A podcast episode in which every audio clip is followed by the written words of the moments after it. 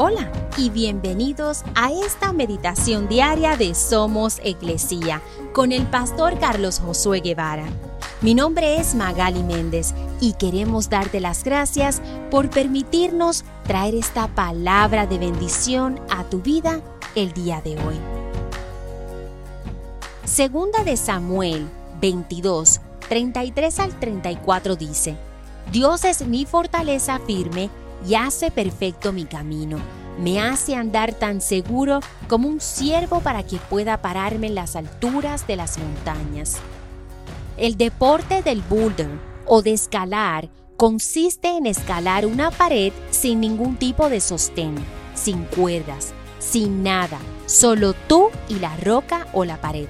Aunque la subida rara vez es alta, las rutas suelen ser bastante complejas. Cualquier persona que desea practicar este deporte debe superar una multitud de miedos, incluido el miedo a las alturas y el miedo a las caídas. Los beneficios incluyen mayor fuerza, coordinación y confianza en sí mismo.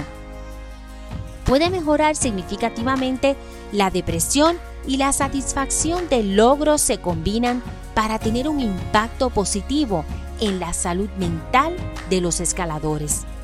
Dios nos anima a enfrentar nuestros miedos. Él quiere que ascendamos a grandes alturas en todos los aspectos de la vida. Él está en cada paso del camino. Él es nuestra torre fuerte. Él nunca nos llevará por mal camino.